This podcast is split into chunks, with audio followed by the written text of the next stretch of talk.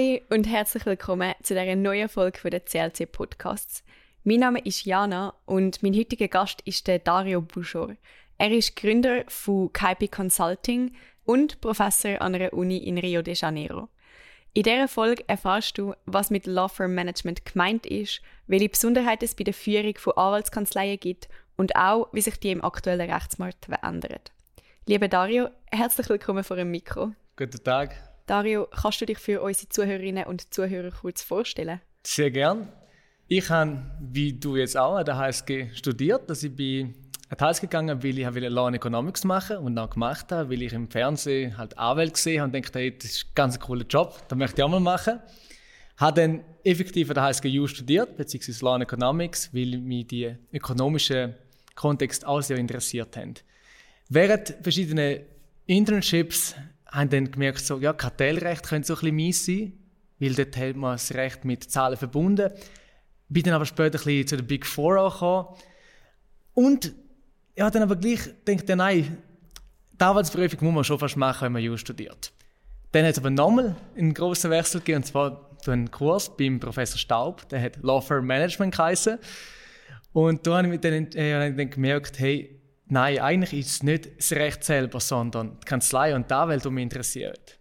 Habe dann gleich die Anwaltsprüfung gemacht und dann aber noch eine Dissertation geschrieben beim Professor Staub zu dem Thema Law Firm Management. Als ich das alles abgeschlossen hatte, bin dann ausgewandert auf Brasilien, wo ich dann meine Kanzleiberatungsfirma aufgetan habe und wo ich jetzt auch als Professor an der Fundação Getúlio Vargas in Rio de Janeiro tätig bin. Dann steigen wir doch in unser heutiges Thema ein. Anwaltskanzleien fallen in die Kategorie der Professional Service Firms. Was verkaufen denn Anwaltskanzleien eigentlich? Ich meine, als Basis, Anwaltskanzleien verkaufen ihnen seine Expertise in Rechtssachen.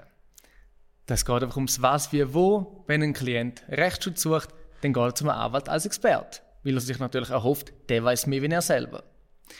In gewissen Sachen, je nach Jurisdiktion, in der Schweiz äh, haben wir das auch, gibt es ein Anwaltsmonopol. Das sind gewisse Services, die nur Anwälte, lizenzierte, registrierte Anwälte, können erbringen.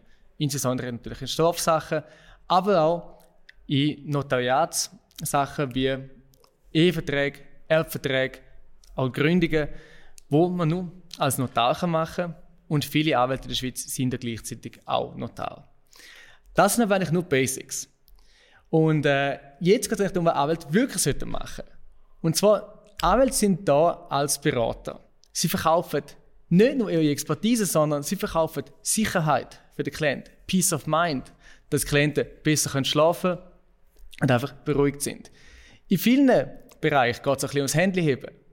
Klienten wollen an der Hand genommen werden, durchgeführt ihre Probleme und das involviert sehr viel Soft Skills, die immer wichtiger werden im Arbeitsberuf. Und wenn man noch einen Schritt weiter geht, sollten Anwälte eigentlich ein bisschen wegkommen von dem Problem zu lösen, sondern sie sollten eigentlich schon viel früher eingeschaltet werden, dass ein Problem von Anfang an kann verhindern. Und so könnten sie einen großen Beitrag zur strategischen Entwicklung von sowohl kleinen als auch ganz grossen Firmen beitragen. Anwaltskanzleien sind ja nicht die einzige Art von Professional Service Firms. Mich würde sehr wundern, worin siehst du die grössten Unterschiede in der Organisations- und Führungsstrukturen von einer Anwaltskanzlei und von weiteren Professional Service Firms? Anwaltskanzleien, vor allem wenn man die Größe anschaut, die haben einen sehr starken Fokus aufs Partnerschaftsmodell. Anwaltskanzleien sind heute immer noch als Partnerschaft organisiert, unabhängig davon, was sie eigentlich für eine Rechtsform haben. In der Schweiz sind die meisten großen Kanzleien mittlerweile Aktiengesellschaften aber sie imitieren doch immer noch Partnerschaften und leben das auch. Also sie haben einen sehr starken Fokus auf dem, äh, immer noch auf das Partnerschaftsmodell. Was man auch sieht, ist, dass Arbeitskanzleien sehr wenig Einfluss von außen haben. Das heißt, es gibt kaum so Sachen wie Advisory Boards in Arbeitskanzleien. Gibt es durchaus, gibt wenige Ausnahmen, aber das ist so wenig vorkommt. Denn auch dadurch, dass Arbeitskanzleien fast nur Anwälte anstellen, jetzt mal abgesehen von den Support-Mitarbeitern, haben sie halt sehr einen engen Fokus, was die Expertise anbelangt. Hingegen zum Beispiel Big Four, die Accounting Firms, wir nennen, sie, zwar immer noch Wirtschaftsprüfungsgesellschaft, aber die machen ja nicht nur Wirtschaftsprüfung, sondern sie machen auch Legal-Beratung, sie machen Tax-Beratung, sie machen Consulting, IT Consulting, Strategic Consulting. Und dann kommt dazu, dass Anwaltskanzleien im Vergleich zu ihren PSF-Kollegen in der Regel noch viel kleiner sind. In der Schweiz, die größte Anwaltskanzlei hat rund 250 Anwälte. Weltweit hat die größte, das ist eine chinesische, eine chinesische Kanzlei, Yinke, die hat, glaube 14.000 Anwälte schon. Wenn man in die USA schaut, dann die größte Kanzlei so 3.500, 4.500, also wesentlich mehr wie in der Schweiz. Aber dort sind es viel kleiner als zum Beispiel Big Four, PwC, KPMG, EY und so weiter, wo mehrere hunderttausend Mitarbeiter schon haben weltweit.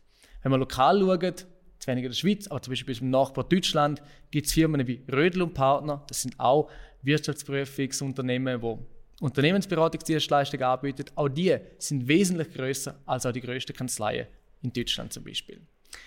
Den weiteren Unterschied gibt es äh, in der Professionalisierung vom Management. Kanzleien werden immer noch, und jetzt zitiere einen Managing Partner von einer großen Kanzlei, amateurhaft geführt. Sie sind da auch viel weniger hierarchisch aufgebaut.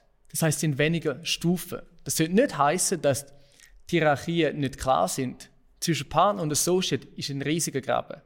Aber es gibt weniger Stufen. Wenn man PwC anschaut zum Beispiel, vom Eintritt als äh, Junior Assistant, dann zum Assistant, Junior Manager und so weiter, bis man dann mal bei der Director Partner, Regional Partner und so weiter ist, äh, da laufen ungefähr 10, 12 Stufen. Bei einer Anwaltskanzlei ist es sehr häufig nur Junior Associate, Senior Associate und dann wird die Entscheidung gefällt, wirst du Partner oder nicht. Und wenn du in der Partnerschaft bist, bist du dann schon zu Oberstufe angekommen. Was ebenfalls immer ein interessierendes Thema ist, sind die Vergütungsmodelle. Kannst du uns einen kurzen Überblick über die vorherrschenden Vergütungsmodelle bei den Anwaltskanzleien geben und uns die vielleicht kurz erklären? Wenn man über das Vergütungsmodell schaut, und natürlich unterscheidet zwischen Associates und Partner. Bei den Associates kommt es ganz stark darauf an, viele haben einen Fixlohn und dann setzen sie gewisse Targets, die man erreichen was Billable Hours anbelangt, also für Billables, das wir machen im Jahr, die sind sehr stark unterschiedlich, auch nur schon innerhalb der Schweizer Kanzlei. Also da lohnt es sich, zu sich ein bisschen informieren, wie hoch die sind. Bei Kollegen oder Bekannten, die haben in den verschiedenen Kanzleien. In gewissen Kanzleien kommt man sogar als Associate schon einen Bonus über, wenn man gut arbeitet oder je nachdem, wie hoch das, äh, der Gewinn am Ende des Jahres ist. Oder sogar Origination Credits. Das heißt, man kommt, wenn man einen Kunden reinbringt, als Associate, schon einen gewissen Prozentsatz vom Umsatz über, wo der Kunde macht, selbst wenn man nicht selber auf dem Mandat schafft. Das haben Partner auch, aber in gewissen Kanzleien kommt man als Associate so als Anreiz, dass man als Associate schon anfängt, eigene Klienten reinzubringen, viel mehr Beteiligung über als Partner dann später überkommen. Wenn wir von den Partnern schwätzen, das sind die Modelle, wo man in der Literatur immer wieder sieht. Dort schwätzt man vor allem von zwei Extremen. Auf der einen Seite haben wir sogenannte Lockstep, auf der anderen Seite Eat What You Kill.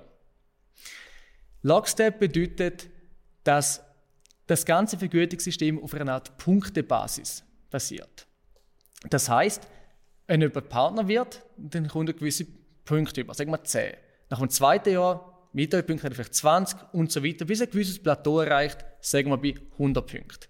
Am Ende des Jahres wird der ganze Profit durch alle Punkte, die alle Partner haben, äh, dividiert und nachher mal die Punkte, die ein Partner hat, wieder aufgerechnet. Das heißt, ein junger Partner kommt viel weniger über, wie einer, der schon auf dem Plateau ist. Hingegen heißt das auch, dass jeder Partner auf der gleichen Stufe ist, gleich viel überkommt. Unabhängig davon, wie viele Billables das er gemacht hat, wie viele neue Kunden das er akquiriert hat und so weiter, wenn er sonst noch beitragen hat für die Kanzlei.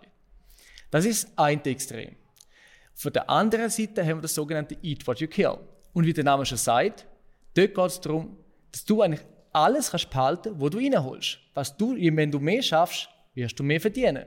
Wenn du mehr Kunden reinholst und mehr Arbeit kannst verteilen, mehr Umsatz für die Kanzlei machst, hast du im Endeffekt mehr im Jahr. Also, was du dort musst machen ist, du musst deinen Beitrag, die Kosten der Kanzlei leisten, aber dein Umsatz ist eigentlich dies. In gewissen Modellen, äh, sogenannte Merit-Based Modell, dort werden dann noch weitere Faktoren berücksichtigt. Zum Beispiel, wie viele Publikationen hat jemand gemacht? Oder auch Marketingaufwand wie Speeches, Keynotes Oder dann auch, da, ich vorher schon genannt habe, die Origination Credits. Also, wie viele neue Kunden man reingeholt, wo man vielleicht nicht selber darauf geschafft hat, aber neue Kunden, die man akquiriert hat für Kanzlei. Oder auch Services innerhalb der Kanzlei. Das kann auch Management sein, dass man eine gewisse äh, Boni bekommt für Managementarbeit innerhalb der Kanzlei. Jetzt ist es so, dass europäische Kanzleien tendenziell eher, wenn wir von den grossen schwätzen, nach dem Lockstep organisiert sind, hingegen in den USA immer mehr halt so richtig Eat What You Kill übergeht, was vor allem daran liegt, dass die Lockstep-Kanzlei ihre Superstars nicht mehr behalten können. Wie wenn jeder gleich viel verdient und einer sagt, hey, ich bin ein Rainmaker, ich bringe da jedes Jahr sehr viel mehr rein, wie ich mein, äh, vom Jahr überkomme, dann gehe ich doch lieber zu jemandem, der nachher, nachher ein Eat for the Kill-System zahlt. Und dort hat es einige Fälle gegeben, die für Wellen gesorgt haben. Zum Beispiel ein Name ist Scott Barshi, der von Cravat, da ist eine der wichtigsten, bedeutendsten Kanzleien in New York, äh, wo von dort weggegangen ist zu, zu in seinem Fall Paul Weiss Rifkind, weil er dort einfach mehr verdient hat. Paul Weiss hat ihm garantiert, dass er 10 Millionen pro Jahr wird verdienen für die nächsten paar Jahre. Ein anderer Fall, auch von Kravitz weggegangen und grundsätzlich für Jahre oder Jahrzehnte, jetzt Kaiser von Kravitz geht man nicht weg, weil das ist Top of the Tops, ist zu Kirkland Ellis gegangen, mittlerweile die größte Kanzlei der Welt nach dem Umsatz, weil man ihr 11 Millionen pro Jahr versprochen hat. Noch ein weiterer Kommentar ganz kurz. Jetzt haben wir über die große Kanzlei geschwätzt. Wenn wir zu den kleinen aber gehen, bei kleinen Kanzleien ist das for the Kill System vorherrschend, wie das häufig Bürogemeinschaften sind, wo sich mehr zusammengefunden haben zum Kosten teilen. Und dort schafft jeder auf eigene Rechnung und es wird einfach dann der Overhead, also das, ist, das kann die Miete sein, das kann das Sekretariat sein, es ist die IT-Infrastruktur, die wird aufteilt. Für die Grossen, wie gesagt, dort sieht das etwas anders aus. Aber die Wahrheit ist ja dort, dass die meisten Kanzleien liegen irgendwo zwischen diesen beiden Extremen, Lockstep und Eat for the Kill, und haben ein eigenes System gefunden, das für sie und ihre Partnerschaft funktioniert. Wie auch schon bei dem Vergütungsmodell nehme ich an, dass auch das Management bei Anwaltskanzleien einige Besonderheiten mit sich bringt. Kann man dann verallgemeinert festhalten, was für Faktoren eine well-managed, in Anführungs- und Schlusszeichen, Anwaltskanzlei zum Erfolg führen? Well-managed ist ganz schwierig zu beantworten. Weil wichtig ist eigentlich, dass man, und das Wichtigste ist, dass man eine gute Partnerkultur hat. Was das genau beinhaltet, ist relativ egal, solange es funktioniert und solange die auch gepflegt wird. Für viele heißt well-managed oder viele verstehen unter well-managed, es muss corporatized sein. Das heißt strikte äh, Strukturen, man muss klare Directives haben, Corporate Identity, jeder muss wissen genau, wann er wie macht. Jetzt, das tönt zwar nach viel Effizienz, aber wie man, oder wie, wie man häufig hört bei Anwälten, Anwälte wollen und suchen viel Autonomie. Und wer gern autonom schafft, lässt sich einfach nicht gern in so eine Corporate Structure irgendwie reindrücken. Und darum muss man eine gute Balance finden zwischen Autonomie und halt einer Einheit und einem einheitlichen Auftritt, wo man als Kanzlei hat. An der Uni heißt es oftmals, hey, ich würde gerne Manager werden oder eine leitende Funktion einnehmen. Was bringt dann die Struktur von Anwaltskanzleien für Besonderheiten mit sich in der Führung? Gibt es überhaupt ein klassisches Management? Da der HSG können wir das durchaus viel. Jeder träumt davon, zum Manager werden und auch alle Jus-Studenten, die werden natürlich Partner werden. Jetzt, was bringt die Kanzlei für spezielle Fragen mit sich? Was ich am Anfang angesprochen habe, ist, dass äh, gerade Anwaltskanzleien noch immer sehr stark partnerschaftlich organisiert sind. Jetzt, was heißt partnerschaftlich organisiert? Das heißt, dass auf der obersten Stufe, auf der obersten Managementstufe, hat man Partnerschaft. Jetzt in den größten Schweizer Kanzleien hat man da Partnerschaften von, sagen wir bis zu 40, 50, vielleicht sogar schon 60 Partner. Und jetzt muss man sich vorstellen, dass 60 Leute im Raum hocken, jeder von denen ist ein Miteigentümer von dem Unternehmen und jeder hat gleich viel zu sagen. Und da gibt es durchaus Beispiele, wo man dann auch hört, wie die Leute 60. oder vielleicht dann 20. oder 30. über Sachen diskutieren, die einfach wirklich Zeit nicht wert sind.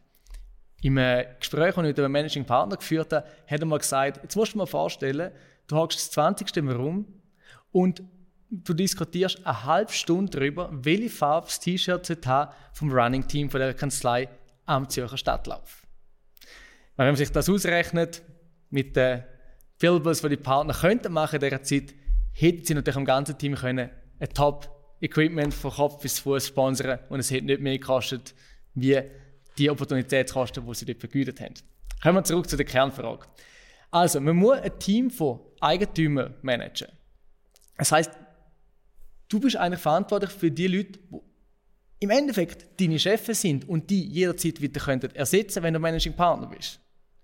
Du hast auch sehr wenig formelle Autorität.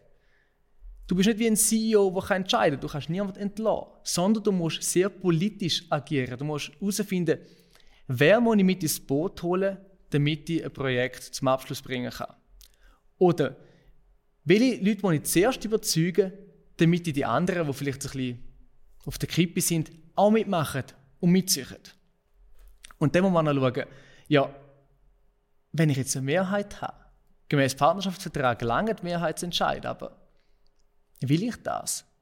Weil wenn jetzt, sagen wir, 55 Prozent, die mit mir stimmen, also für ein Projekt stimmen, dann habe ich immer noch 45 Prozent, die dagegen sind. Und schaffe ich es, die ins Boot zu holen. Ich zitiere nochmal einen Managing Partner, der gesagt hat beim Interview, wenn bei ihm zwei Drittel zustimmen, überlegt er sich ganz, ganz gut, ob er es wirklich will, durchführen oder nicht.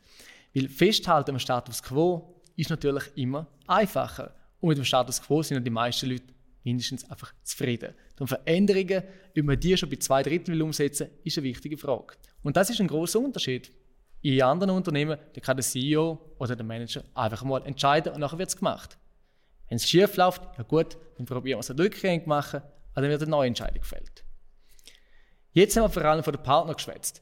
Was aber auch wichtig ist, ist natürlich das ganze Backoffice. Jetzt, wie wird der Backoffice gut gemanagt?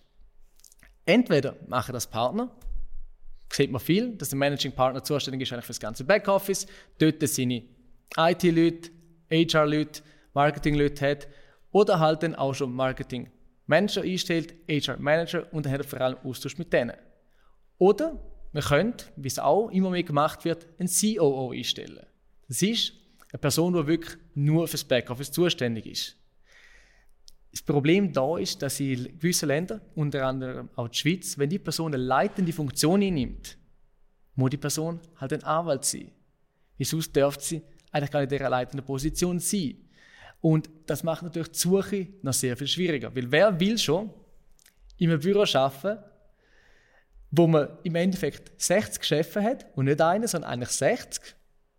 Und man muss schauen, dass denen, also das ganze Backoffice zur Verfügung gestellt wird, ohne dass man dafür wahnsinnig viel Dankbarkeit bekommt. Job sicher sehr spannend, aber sehr, sehr tough. Welchen Einfluss haben dann die Persönlichkeitsmerkmale der einzelnen Partner auf die Führung bzw. das Management von einer Anwaltskanzlei? Und was für Persönlichkeitsmerkmale werden Anwälten besonders oft zugesprochen? Eins habe ich schon angesprochen, das ist das Bedürfnis nach Autonomie. Anwälte sind sehr autonomiebedürftig, sie lassen sich nicht gerne reinschwätzen.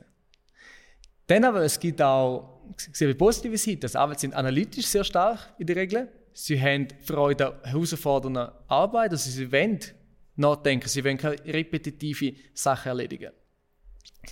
Was ab und zu heißt oder wenn man gewisse Studien darüber lässt, sagt man häufig, dass Anwälte nicht wahnsinnig belastbar sind. Da gibt es zwar mittlerweile auch Studien, die das Gegenteil behaupten. Ein weiterer Punkt ist, dass man häufig sagt, Anwälte sind sozial nicht wahnsinnig stark. Ob das zutrifft, da wage ich zu bezweifeln, vor allem wenn man von den sehr erfolgreichen Anwälten schwätzt. Weil die, äh, die Rainmaker, die sind so, sozial sehr gut, die wissen genau, was sie wie müssen den Leuten überbringen und darum, das trifft auf die sicher nicht zu. Dann eine Kritik, die ich häufig gehört habe, als ich mit Managing Partner und Anwälten geschwätzt habe, hat es geheißen, Anwälte sind sehr, sehr stark im Kritisieren, aber leider sehr schwach im Hervorbringen von neuen, eigenen Lösungen. Also, ich zitiere wieder, dann Leute sagt, sie sind wirklich destruktive Persönlichkeiten anstatt Problemlöser. Wieder nicht meine Worte, sondern Zitat vom Managing Partner. Was auch noch dazu kommt, ist, dass Anwälte häufig sehr wenig risikofreudig sind. Und wenn man nur schon Karriere als Anwalt anschaut, das ist eine sehr risikoaverse Karriere. Wenn du Jus studieren gehst, du wirst ziemlich sicher einen Job finden, du wirst ziemlich sicher einen Job finden, wo du gut verdienst, aber du wirst in den wenigsten Fällen wirklich so viel Geld können machen oder so viel verdienen, wie jetzt halt eben ein Top-Manager macht. Du wirst nicht wie ein Startup-Gründer dein eigene Unternehmen haben, wo du kannst skalieren, wo du dann halt vielleicht einmal für mehrere Millionen kannst aussteigen. Selbst wenn du deine eigene Kanzlei gründest, du wirst die nie können verkaufen für mehrere Millionen, wie das halt gewisse Startup-Gründer auch da an der HSG schon erfolgreich gemacht haben in der Vergangenheit und auch jedes Jahr wieder machen. Wie sieht dann das Zusammenspiel von Soft Skills und Hard Skills bei einem Managing Partner aus? Welchen Anteil haben sie und wie wichtig sind die beiden Faktoren? Juristische Fähigkeiten muss man ganz klar von den Leadership Skills unterscheiden. Juristische Fähigkeiten sind eigentlich im Endeffekt im Management gar nicht mehr entscheidend. Aber bis man da kommt, können sie durchaus sehr wichtig sein. Ein Managing Partner hat, wie wir gesagt haben vorher schon, sehr wenig formelle Autorität. Das heißt so viel wie, er kann nicht einfach entscheiden, muss politisches Handeln, geschickt navigieren, einen Haufen Partner können überzeugen. Und da hilft es natürlich, wenn man eine gewisse Autorität hat. Die Autorität kommt man in Kanzleien insbesondere über, indem man vorhin ein Rainmaker war. Also wer viel Geld reinbringt, ein starkes Mandantengewicht hat, der hat normalerweise mehr Autorität in der Arbeitskanzlei. Was man aber auch sieht, ist, dass häufig Leute in Managing Partner Position gewählt werden, die juristisch sehr stark sind. Das geht häufig Hand in Hand, damit ein Rainmaker zu sein. Aber bei einer Studie, die ich gemacht habe mit verschiedenen Managing Partnern, sieht man, dass doch einige von ihnen im Band 1 oder im Top-Tier gerankt sind. Darum, die juristischen Fähigkeiten kommen durchaus auch mit einer gewissen Autorität, die dann nachher dann im Management durchaus hilft. Aber sobald man mal in dieser Position ist, sind andere Skills wichtiger. Da geht es um Kommunikationsskills. Wie bringt man Sachen über? Aktives Zulassen. Äh, Konsensbildung, sehr wichtiges Stichwort in einer Partnerschaft. Also wie bringt man denn die 45 Prozent, die nicht dazu gestimmt haben, vielleicht doch dazu, dass sie das Ganze mittragen? Man muss gut im Verhandeln. Man muss gut sein als Mediator, weil die anderen Partner, die immer mal wieder Probleme, Interessenkonflikt, sonstige Konflikte aufkommen und dann muss man schauen, dass die möglichst schnell gelöst werden. Also es ist vor allem Situationen erkennen, richtig einschätzen und dann interpersonelles Handeln zu schauen, dass die Partner, wie es ein Managing-Partner gesagt hat, seine Rennpferdchen wieder richtig stationiert sind, dass sie nachher können möglichst schnell rennen von allein.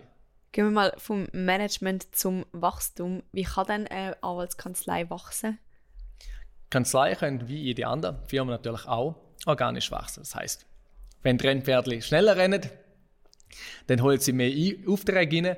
Unter da wird es natürlich mehr zu arbeiten geben. wenn man mehr zu arbeiten hat, kann man neue Leute stellen, neue Associates, die dann irgendwann vielleicht auch Partner werden und wiederum neue Mandate können akquirieren und so weiter. Und so kann man organisch wachsen. Jetzt, was man viel sieht und immer mehr sieht, ist, dass Kanzleien schneller wachsen.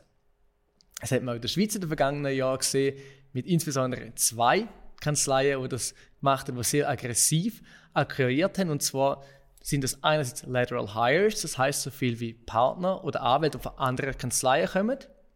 Den meisten Fällen sind das äh, schon Partner. Oder man holt es Senior Associates rein und dann werden es direkt Partner in der neuen Kanzlei.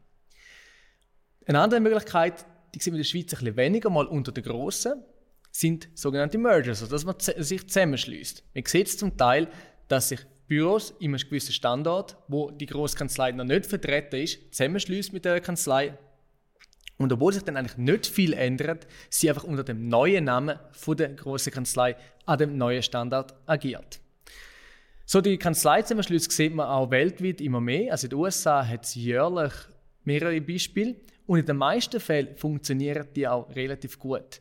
Es gibt einige Studien, die zeigen, dass nach einem Merger der Profit per Partner, also der Gewinn von der Kanzlei oder das, was der Partner am Ende vom Jahr mit heimnimmt, wesentlich äh, schneller steigt oder mehr steigt wenn nachdem eine Kanzlei sich zusammentut mit einer anderen. Es funktioniert nicht immer und es ist mit gewissen Risiken verbunden und es ist auch durchaus sehr ein, schwierig, äh, ein schwieriger Task, zwei Kanzleien zu fusionieren, weil die halt häufig ganz andere Unternehmenskulturen haben. Die arbeiten ganz anders zusammen, sind ein anderer Leverage. Das heißt, das Verhältnis von Partner zu Associates ist in der Kanzlei A vielleicht ganz anders als in der Kanzlei B. Denn vielleicht hat Kanzlei A einen Profitable Partner von einer halben Million und die andere von einer Million. Und wenn sich jetzt die fusionieren, wie will man das jetzt am besten, oder wie man da am besten Balance finden zwischen diesen Sachen? Oder Kanzlei A schafft mit dem System A und Kanzlei B mit dem IT-System B. Mit welchem machen wir weiter? Also gibt es ganz viele Fragen, die man muss klären muss, bevor man sich auf so, eine, auf so eine Fusion vorbereitet. Und wo man dann aber muss, mit, also ganz viel Beachtung schenken und ganz genau schauen, wie man das am besten will abhandeln. Welche Rolle spielt dann die Nachfolgeplanung in einer Kanzlei? Nachfolgeplanung wird an sich sehr stark unterschätzt. Das wird viel zu wenig gemacht. Nachfolgeplanung fängt natürlich schon dort an, dass Partner, wo halt älter werden müssen, anfangen mit der Zeit immer mehr und mehr für ihre Arbeit abgeben an Junior Partners. Das wird aber einfach zum Selbstschutz zu wenig gemacht, weil dass man seine Klienten abgibt, verliert man natürlich ein eigenes Mandantengewicht und, wie wir vorhin schon gesagt haben, auch die Autorität. Wenn man aufs Management schaut, auch dort wäre es sehr wichtig, dass man eigentlich einen Nachfolger kann groomen kann. Der ist ein bisschen angeführt an die Aufgabe, weil ja stark anders ist als die Aufgabe als Anwalt. Aber dort muss man schauen, dass man den demokratischen Prozess umgeht. Im Endeffekt ist es ja dann gleich eine Partnerschaft, die darüber abstimmt, wer denn Managing Partner wird. Als letzter Themenkreis von dem Podcast würde ich noch gerne auf das Thema Schweizer Rechtsmarkt zu sprechen kommen. Was für Besonderheiten prägen denn den Schweizer Rechtsmarkt aus deiner Sicht? Die Schweiz ist ein sehr kleines Land und da ist unser Rechtsmarkt überschaubar. Man kennt die großen Player, es gibt nicht so wahnsinnig viele Top-Player, wie wenn man es vergleicht mit anderen größeren Rechtsmärkten. Äh, wir haben auch immer noch eine Landschaft, die geprägt ist von sehr vielen kleinen Kanzleien. Wir haben kaum ausländische Kanzleien bei uns und wenn, dann sind das meistens kleine Ableger von den grossen Kanzleien. Ausnahmen von, dem, von dieser Regel sind Baker McKenzie und CMS. Das sind die einzigen grossen internationalen Player da. Wir haben eine relativ konservative Gesetzgebung, was den Anwaltsmarkt anbelangt und auch die Bundesgerichtsrechtsprechung ist relativ konservativ. Das heißt, wir haben darum keine MDPs, das sind sogenannte Multidisciplinary Practices. Unsere Kanzleien sind wirklich Anwaltskanzleien.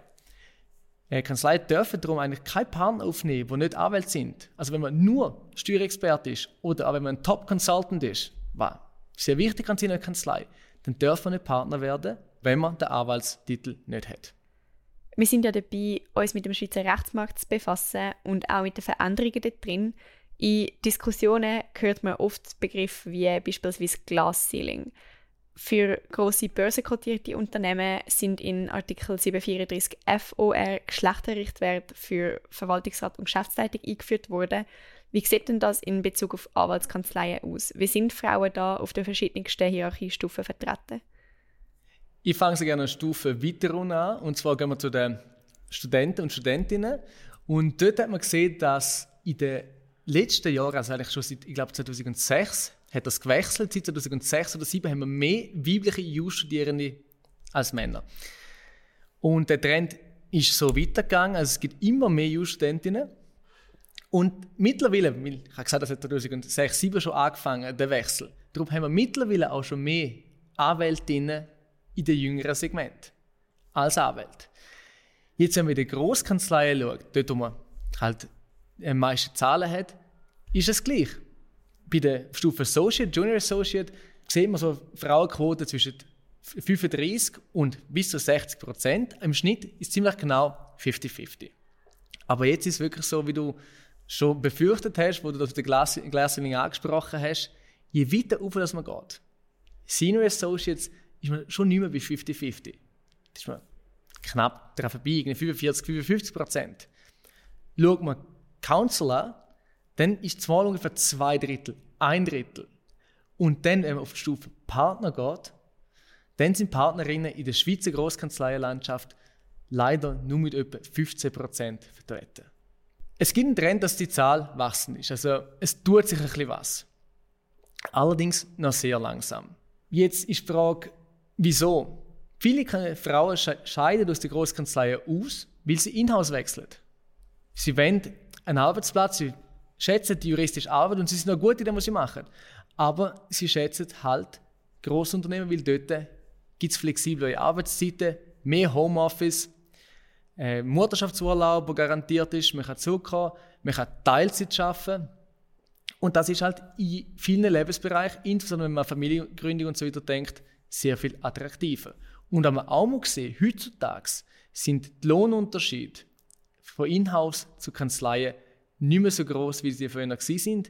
Und wenn man es auf die Stunde aber rechnet, verdienen Inhouse-Anwälte häufig sogar wesentlich mehr Geld, als das Junior Associates in der Großkanzlei tun. Somit wären wir auch schon fast am Ende von unserem Podcast. Meine letzte Frage ist wie immer, welchen guten Rat du für uns Studierende noch auf Lager hättest.